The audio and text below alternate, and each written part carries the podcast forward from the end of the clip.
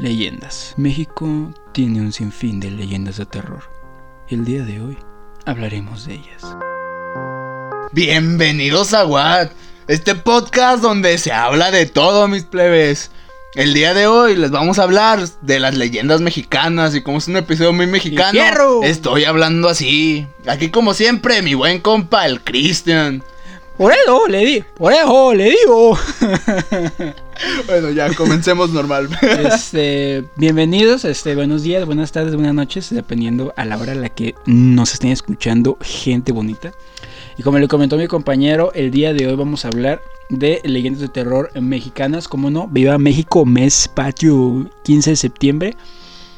Eh, y sí, vamos a comentar algunas leyendas de terror, tenemos varias, pero primero hay que, hay que dar un poquito de contexto. ¿Qué es una leyenda de terror mexicana? ¿Qué es una leyenda de terror mexicana, Rubén? A ver si estudiaste. Pues una leyenda de terror, pero de México. ¿Qué es una leyenda? Sí, Sí. efectivamente. Este, una leyenda de terror es un relato, una historia que pues no es necesariamente real, pero puede que tenga algo de cierto. Quizá, eh, pues sí, tiene algo de cierto, pero no tiene por qué ser Vaya, es un completamente cuento verdad. hablado que es parte de la cultura de algunos lugares Ajá, o pueblos es. que de aquí dentro de México. Como por ejemplo, Dios. ¿Qué? Y, y, por ejemplo, bueno, vamos a, vamos a empezar con la leyenda de terror. Vamos a empezar con la más famosa. Este. Bueno, una de las más famosas. Que es la de la isla de las muñecas. ¿Tú has escuchado hablar de la isla de las muñecas? Sí, es una isla que si no me equivoco se encuentra en el Tiene lago de muñecas. Xochimilco, ¿no? Una isla que, si no me equivoco, tiene muñecas. Pero sí está en el Xochimilco, ¿no? Si no me equivoco. Así es, se encuentra en la Ciudad de México. Es un, es un pues, como La se CDMX. comenta, una isla de. Las muñecas te asaltan. de Xochimilco. Y es llamada la isla de las muñecas, pues, pues sí, efectivamente, porque eh, está Porque de... hay cocodrilos. Ajá, hay muchas arañas ahí. este, cuenta la leyenda que el señor Julián Santana, quien habitaba una de las chinampas de Xochimilco, descubrió el cadáver de una niña que murió ahogada, ahogada muy cerca de su casa. Después de su hallazgo comenzó a escuchar voces y susurros que lo hicieron creer que se trataba del espíritu de la pequeña, por lo que comenzó a proteger su hogar colgando muñecas por doquier, esto para mantener a esta alma en pena tranquila, básicamente pues para que la niña se pusiera a jugar, ¿no? Porque a las muñecas. tan caca, ¿no crees? O sea, muñecas, eso que te va a proteger, güey. O sea. No, aparte si ven, si ven fotos son muñecas horribles. o sea, yo no sé, qué- yo no sé Sí, qué cla- exacto, o yo no- sea. yo no sé qué clase de niña cree él que en lugar de ponerle una Monster High o una Barbie o un, un- un nenuco, le pone un bebé sin ojo, güey, no de Es que la niña es mexicana, güey. Entonces. Yo, yo creo que es para, para espantar a la niña más que para que es tirarle una muñeca paro, de trapo, güey. Estás más chidas. Las primeras muñecas que encontró este señor, pues las sacó de la basura, otras las encontró en los canales. Y ya cuando su leyenda se fue a hacer famosa, pues ya la gente le empezó a, a donar muñecas. ¿Por qué da terror? O sea, lo terror visualmente de esta isla es que pues las Está muñecas... llena de muñecas sin ojos y mutiladas Ajá, o y sea, cabezas la- en picas. O sea, eso parece de Walking Dead, pero en muñecas. Las muñecas llevan mucho tiempo ahí, ya están viejas, están oxidadas, están llenas de telarañas y pues, o sea, imagínense literalmente muñecas en cada maldito centímetro de la isla y ninguna está en buen estado, que o sea, yo creo que a él se las regalan ya así demacradas y, y, pues es, es muy terrorífico, no, nunca se ha pasado algo de terror ahí ni nada, pero, pero el simple hecho de estar ahí pues te da... Te da un te da escalofríos, está escalofríos. Además, no creo que siga viviendo esa persona ahí, o sí. El señor no, creo que ahorita la casa la cuida su hijo, o sea, pues el lugar de ahí y pues ya él se encarga del turismo. Que fíjate que qué buena forma, pues el señor tiene mucho turismo ahí, o sea, y pues los, los viajes para recorrer la isla no, no son gratis. El que es jodido es jodido porque quiere, plebe. No, ese, ese va, qué lobo de Wall Street ni nada, el cuate de las De las muñecas. El, el titiritero.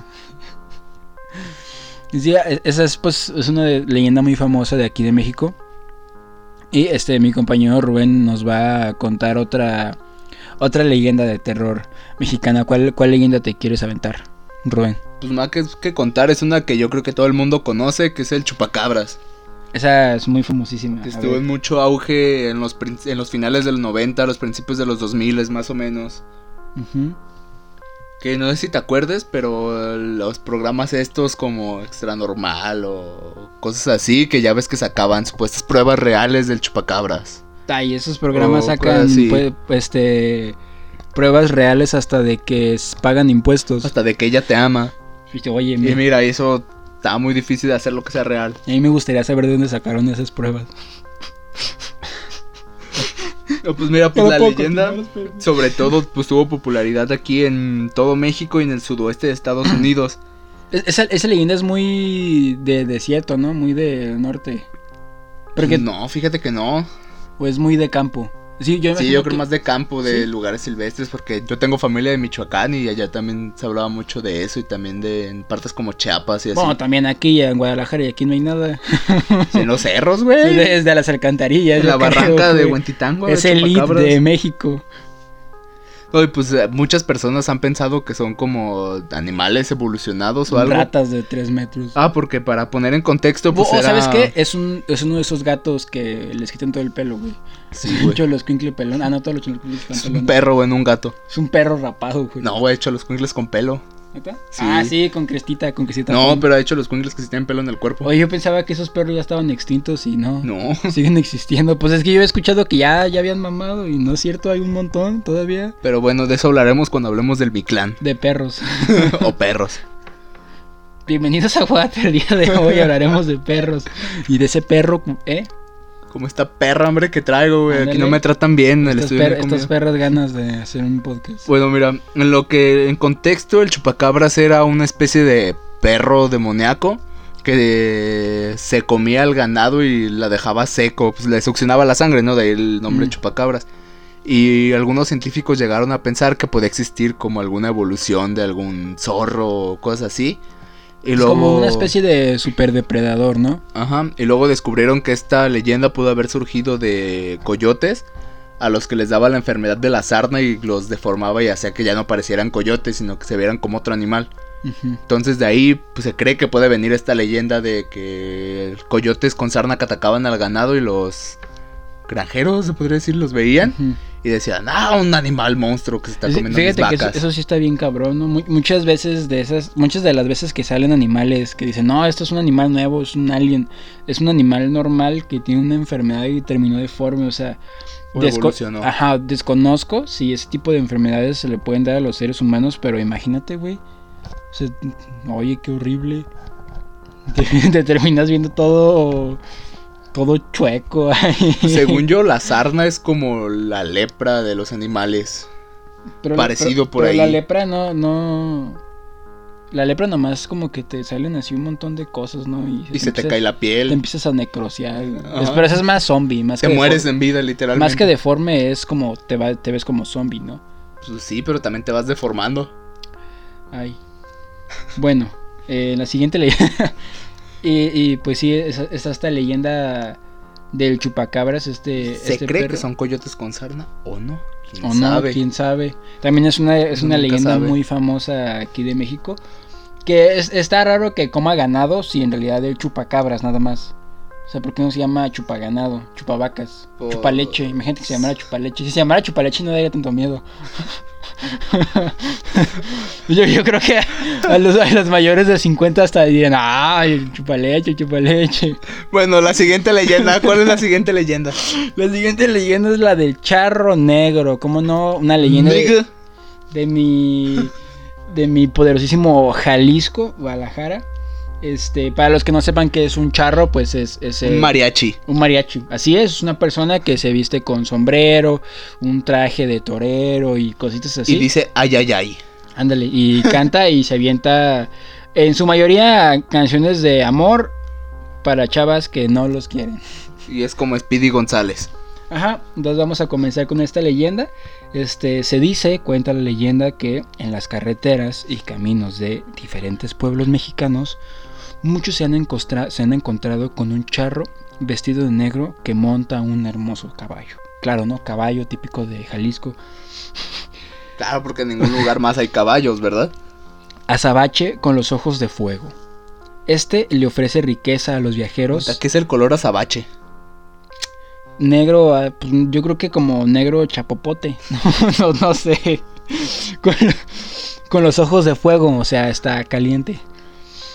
Este le ofrece riqueza a los viajeros a cambio de una cosa, su alma. Yo creo que es un poquito pederasta, ¿no? Pudiera ser, no sé, ¿qué clase de alma se refiere? ¿Le quiere robar su alma a los niños? su, su inocencia. Cuenta la leyenda que el Yo sí la charro vendería, negro... Igual no vale mucho. Cuando cuenta la leyenda, que al cabo ya la vendí cinco veces. Ya la debo hasta en Coppel. Cuenta la leyenda que el charro negro era un joven que provenía de una familia de escasos recursos. Su avaricia y vanidad era tan grandes que incluso no comía con tal de ahorrar y así poder comprarse las mejores ropas. Harto de su situación, invocó al diablo con todas sus fuerzas hasta que lo consiguió. Hicieron un trato. Él obtendría infinita riqueza, dándole a cambio su alma. Ambos aceptaron. ¿Por qué el diablo quiere almas, güey? O sea, ¿de No qué sé, sirve? Es que es como. Mira, yo creo que está muy solito en el infierno y dice, ya, güey. Es como comprar people, güey. O Es como comprar amigos, ¿no? Es como cuando hacen estos departamentos, güey, en las afueras de la ciudad. Te dicen, vente, es más, si te vienes, te damos un pollo rostizado, güey. Algo así. El charro tuvo todo lo que siempre deseó, hasta que pasó lo único que nunca imaginó. Se cansó de ser rico. Y de que las Ah. personas solo lo buscaran Saca. por interés. Al recordar su deuda con el diablo, tomó una bolsa de dinero y huyó montando en su caballo. El diablo lo descubrió y se cobró la deuda antes de tiempo, ya que en realidad esperaría que el charro muriera para quedarse con su alma. Como castigo ante su traición, el diablo condenó al charro a vagar para buscar a una persona tan avariciosa como él para que tome su lugar en el infierno. Entonces, ¿en qué consiste la leyenda? Básicamente es un charro que te ofrece dinero. Y si lo aceptas, pues te quedas sin alma. Básicamente es un güey codo que le dijo al diablo que le diera un chingo de dinero y hasta se codió con su alma y se fue. Pero fí- fíjate que... Y este güey es narco y lo fue a buscar y lo encontró o sea, y se lo quebró. Hay una parte que no entiendo. O sea, si pues se supone que el diablo pues, pues, puede estar en todas partes, ¿no? O sea, ¿por qué el charro se fue y dijo, no, se está fugando? Pues, No, pues tiene dinero, déjalo vivir, güey. ¿O acaso parte del trato era vivir encerrado en su casa para siempre? A lo mejor el vato quería viajar, quería ir a los Estados Unidos. No leyó las letras chiquitas del contrato, güey. Por eso siempre dan lo que firman. A lo mejor era eh, contador y a lo mejor era corredor de bolsa. Y, Sí, claro, en 1710, ¿no? y por eso, no, pero te fijas, tiene sentido. O sea, tú, él te ofrece dinero, te ofrece ganar más dinero del que tú tienes y acá mismo se queda con toda tu alma. Tengo una teoría, güey. A lo mejor era El político. charro negro es el SAT. Esta leyenda es totalmente real. Es verídica, güey. Creo que es más terrorífica de lo que pensaba. Basada en hechos reales. Y bueno, ¿cuál es la siguiente leyenda, compañero Rubén? La siguiente también es de aquí, procedente de Guadalajara. Y es el árbol del vampiro. A ver, cuéntanos de qué trata esa leyenda. Porque para poner en contexto, aquí dentro de Guadalajara hay un panteón muy famoso que se llama el Panteón de Belén. Y fíjate que está raro, ¿no? Que un lugar donde hay gente muerta sea... fam- Bueno, no, sí tiene mucho sentido que sea famoso, olvídenlo. en cierto punto. Famoso, famoso no para mudarte ahí, sino para... Sino como para visitar, porque hay Pues- muchas pues, de leyendas hecho, dentro yo no, de yo- ahí. yo no sé mucho de panteones, pero en este panteón hay recorridos, ¿no?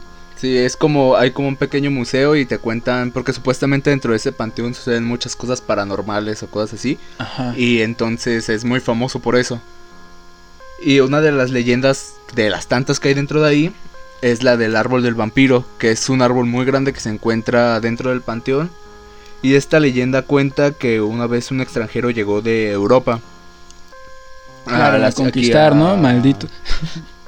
No, no, ya después de la conquista ya Ya, ya, con razón, con razón. Llegó aquí a la ciudad de Guadalajara y esta era una persona muy extraña y reservada que no salía, no socializaba con gente que tuviera religión y mucha gente pues lo veía como inquietante, ¿no? No se le quería claro, acercar. como Edward Cullen, Y desde que este pero No, él brillaba. sin ser gay. y desde que este hombre empezó a llegar en las noches empezaban a aparecer niños desangrados, animales, ganado, ¡Ay, etcétera. chupaniños! ¿Sabes qué? Córtale, córtale. Que- Editor, que- creo, que, creo que era padrecito ese. editor, borra esto. Lo borras, editor. Jerry. Bueno, pues la gente empezó a asociar eh, pues, estos sucesos con la llegada de este extranjero. Claro. Entonces un día, cansados de esto, fueron por él a... Pues fueron a confrontarlo, ¿no? Decidieron ir a buscarlo. Y eh, ese mismo día lo cacharon con las manos en la masa. Y perro, ¿andaba horneando o qué? Sí, pues andaba haciendo unas galletitas. Maldito. Y güey. no, lo encontraron intentando morder a un lugareño de ahí de la ciudad. Y después de esto lo que hicieron fue, le clavaron una estaca en el corazón y lo sepultaron bajo una pila de ladrillos, hicieron un hoyo y pusieron una pila de ladrillos para sepultarlo. Y se dice que de esta estaca que le clavaron en el corazón nació un árbol. Y, perdón, y que si cortas ramas de este árbol se puede ver como si el árbol sangrara. Y se dice que esta sangre es de la de las víctimas del vampiro. También eh, no estoy seguro si vengan parte de la leyenda, pero yo llegué a escuchar que si cortaban el árbol, si talaban el árbol, el vampiro regresaba, como que volvía a la vida. Algo Nah. así. Esa fue la variante que yo escuché en mi escuela, que por los que no sabían, Nah. mi escuela está arriba de un panteón, de hecho. Como todas. Y bueno, miren, si construimos una ciudad arriba de un lago, no me sorprende que construyamos una escuela arriba de un panteón, la verdad. No me sorprendería, creo que es hasta más sensato construir Sí. arriba de un panteón que construir una ciudad entera bueno, de un arriba de un lago. no de un panteón. Es diferente. ¿Cuál es la diferencia? Que en el cementerio nada más es un lugar que usan para enterrar gente y no ponen lápidas. Y en cementerio hay lápidas. Digo, y en un panteón hay lápidas. O sea, un- una fosa común es un cementerio. Y no ponen lápidas para cada persona, nomás van y avientan los cuerpos ahí. En un panteón están las lápidas, las criptas. Mm, Tienes toda la razón. diferente. Entonces, esta, esa es la leyenda del, del árbol del vampiro. También una leyenda muy, pues muy famosa aquí. Sobre todo, es que, miren, el Panteón de Belén tiene un sinfín de leyendas, o sea, no es la única. Pero es como de las más conocidas, ¿no? De, del Panteón de Belén. ¿Tienes al- alguna otra leyenda, compañero? También, también aquí en México pues tenemos muchísimas leyendas del diablo. ¿Tú conoces alguna? Sí, pues por todos lados. Conozco alguna, por ejemplo, procedente de Uruapan. No sé si vi que es la ciudad, Uruapan, Michoacán. No tengo ni idea. Ah, pues en esa ciudad hay un parque muy grande que son, pues es una reserva de agua, son muchos ríos así. Y en una de ellas cuentan una leyenda de que se llama la rodilla del diablo. Ay, pobrecito. ¿Se chingó la rodilla? Sí, güey. No, güey. Y dejó, de ser, y dejó de ser diablo. Es la rodilla cuenta de que en el nacimiento de agua que hay ahí dentro del parque, este, el diablo puso una piedra para que no pudieran hacer el agua y dejar el pueblo de Uruapan sin agua. O sea, aborto de agua. Ajá. O sea, era como Juan Pazurita. Se adueñó del agua, güey, y no quería dársela a nadie. ah, ya, sí, sí, sí, sí, sí, ya entendí por qué, güey. Dije, qué pedo. O te digo, el diablo era como Ajá. Juan Pazurita, güey. Es como uno cuando está crudo, ¿no? Vaya, se baña del agua y no deja que nadie se le acerque. Y, y pues los Ah, pero no fuera el agua loca. de esto eh, llamaron a un fray, que es como un sacerdote, pero más chido. Mm, un fraile. Ajá, eso mero. Y lo llamaron para que bendijera el lugar donde estaba el diablo, bendijera, bendiciera, bendiga, ¿cómo se dice? No sé. Bendiga. ¿no? Ben- bendiciones. Bendiciones, Bendiciones para, para, la familia. banda. un saludo, bye. Bueno, para que le dé la bendición pues a la piedra. Yeah. Y al echar agua bendita de ahí, el diablo intentó correr y cayó, se cayó y su rodilla cayó sobre una piedra y dejó la marca sobre la piedra. Y supuestamente si vas al parque puedes ver la forma de la rodilla en la en una piedra. ¿Y cómo es su rodilla? Porque él tiene una es como la rodilla de cualquier persona normal. No, pero el diablo tiene una pata de cabra y una de pollo. Es que ese es otro diablo, bro. Es antes de que evolucionara. Ah, o sea, hay, de- hay ¿estás diciendo que existe el multiverso? Sí, güey. El, No el diablo verso, güey. No puede ser. El débil verso. Devilverse. Y esa, esa también es otra. Aquí en México es de lo que más hay. Leyendas del diablo eh, en diferentes aspectos. Hay, hay muchas leyendas de. Hombre, aquí el diablo anda suelto y va pisando el mismo pavimento, güey. No puede ser, no me la sé. pero a- a- hay, no me, no me sé muy bien esta leyenda completa, pero hay una leyenda de, De, hay muchas leyendas de borrachitos que de la leyenda de que sale del bar y pasa por un callejón y hay una mujer hermosa, pero en realidad esta mujer es el diablo y se lo lleva y bye. Pero también son leyendas muy famosas aquí. Es para asustar a los maridos, güey, de que no se fueran a emborrachar. Sí, yo también creo que es que no eso. anduvieran de... La, la leyenda del señor de los plátanos, él es el coco, bro, ¿qué te pasa?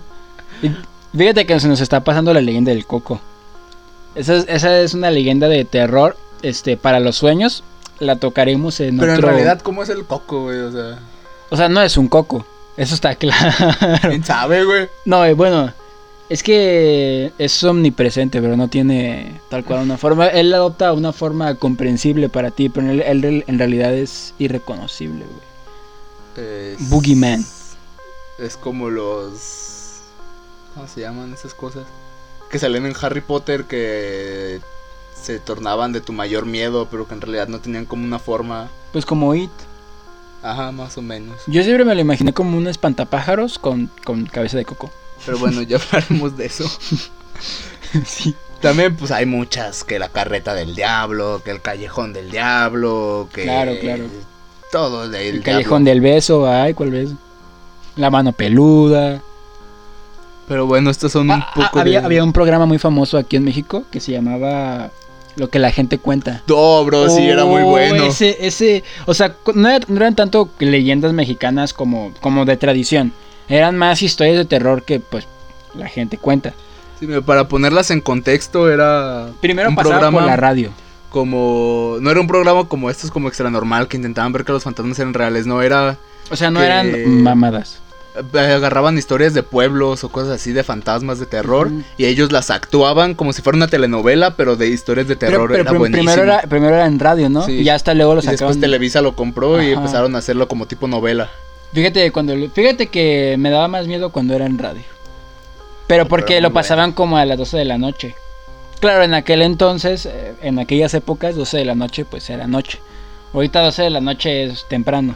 Yo de ese programa me acuerdo mucho de una que era de una finca, no me acuerdo de, creo que de Oaxaca o algo Yo, yo- así. yo de, hecho me de hecho me acuerdo de lo de la carroza de la muerte o la carretilla o algo así que Ah, pasaba en la noche, ¿no? Y quien estuviera afuera, Se lo llevó para adentro. no, pues levantó hombro. Esos, esos eran Ah, pero eso de sí me acuerdo narcos, mucho de unas doñas que vivían como en una finca y unos vatos se metían a explorar porque estaba abandonada, no eran como estos cazafantasmas.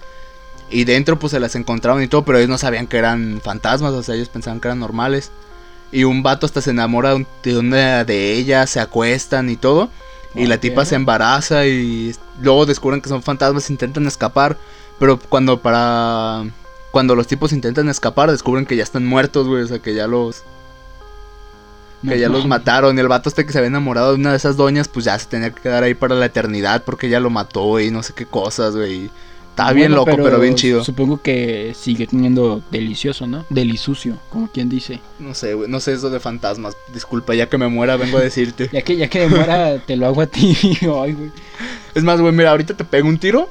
Y el siguiente episodio te entrevisto desde el más allá. ¿Qué te parece, güey? Fantasmas. Niños Aguat. El día de hoy hablaremos de fantasmas.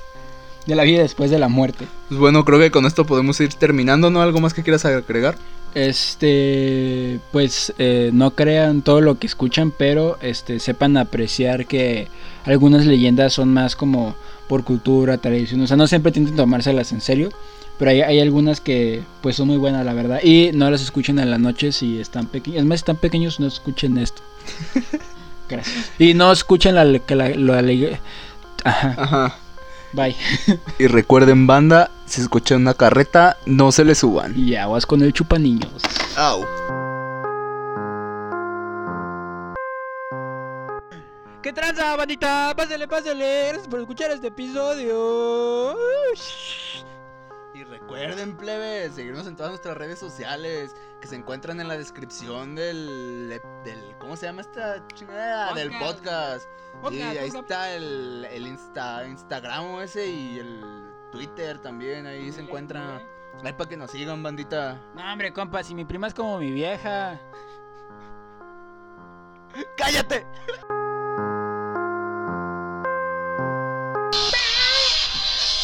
Esta genialidad, güey, ese remate, güey. Nombres, mis apellidos dan igual. El nombre morazón.